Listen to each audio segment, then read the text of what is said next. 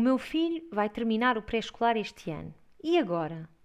Eu sou a Mónica Carvalho, psicóloga do pré-escolar, e se este é um tema que lhe interessa, fique connosco.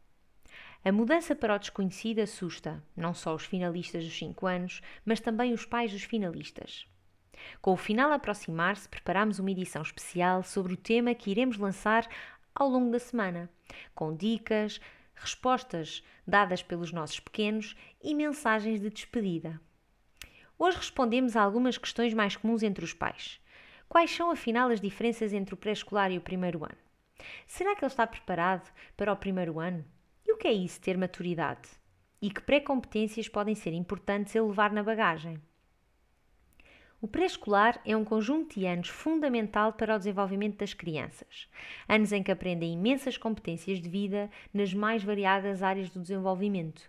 Treinam a autonomia nas rotinas diárias, a gestão emocional, especialmente da frustração nos jogos, as formas de relacionamento nas brincadeiras com os outros, a adequação do comportamento nos mais variados contextos e desafios, as competências motoras mais grossas quando brincam no parque ou as mais finas nos desenhos e nas atividades manuais. Aprendem a controlar o corpo nos jogos como os das estátuas, a adquirir noção de si mesmo e do espaço onde se movem e desenvolvem raciocínio e as capacidades cognitivas nos desafios do dia a dia.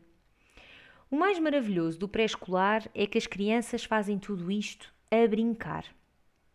As educadoras estão presentes durante o dia das crianças e são especialmente uh, especialistas em aproveitar todos os bocadinhos do dia para trabalhar competências de diferentes áreas, de forma lúdica. Quando passam para o primeiro ano, as crianças passam a ter uma professora titular, que se irá encarregar maioritariamente do desenvolvimento cognitivo ajudando na aprendizagem formal. A socialização ficará para os recreios. A gestão emocional vai aparecendo e sendo trabalhada pelos diferentes intervenientes da escola. O desenvolvimento motor fica maioritariamente a cargo do professor de educação física e, claro, também se desenvolverá nos recreios. E a autonomia vai crescendo com os desafios do dia a dia. No primeiro ano, os recreios ganham uma importância ainda maior uma vez que será nesse tempo e nesse espaço que as crianças poderão desenvolver outras áreas do seu desenvolvimento através da brincadeira. No primeiro ano, as salas mudam. Desaparecem as áreas, aparecem as mesas e as cadeiras. Desaparecem os brinquedos e aparecem os livros e os cadernos. Desaparecem os momentos menos estruturados em sala e aparecem os trabalhos inicia-se um percurso pela aprendizagem formal, onde os conhecimentos e as aprendizagens de cada criança serão quantificados por notas quantitativas. Mas para entrar no primeiro ano é preciso levar alguma bagagem. E por se iniciar o caminho para a aprendizagem formal da leitura e da escrita, uma das competências mais importantes é a consciência fonológica, por exemplo, o conhecimento das letras e dos seus sons, a divisão silábica uh, e manipulação das palavras, ou a capacidade, por exemplo, de identificar e produzir rimas. Mas o primeiro ano não é só letras. Para a matemática é importante que as crianças consigam contar, reconheçam os números, saibam os seus nomes e associem a sua representação gráfica à quantidade.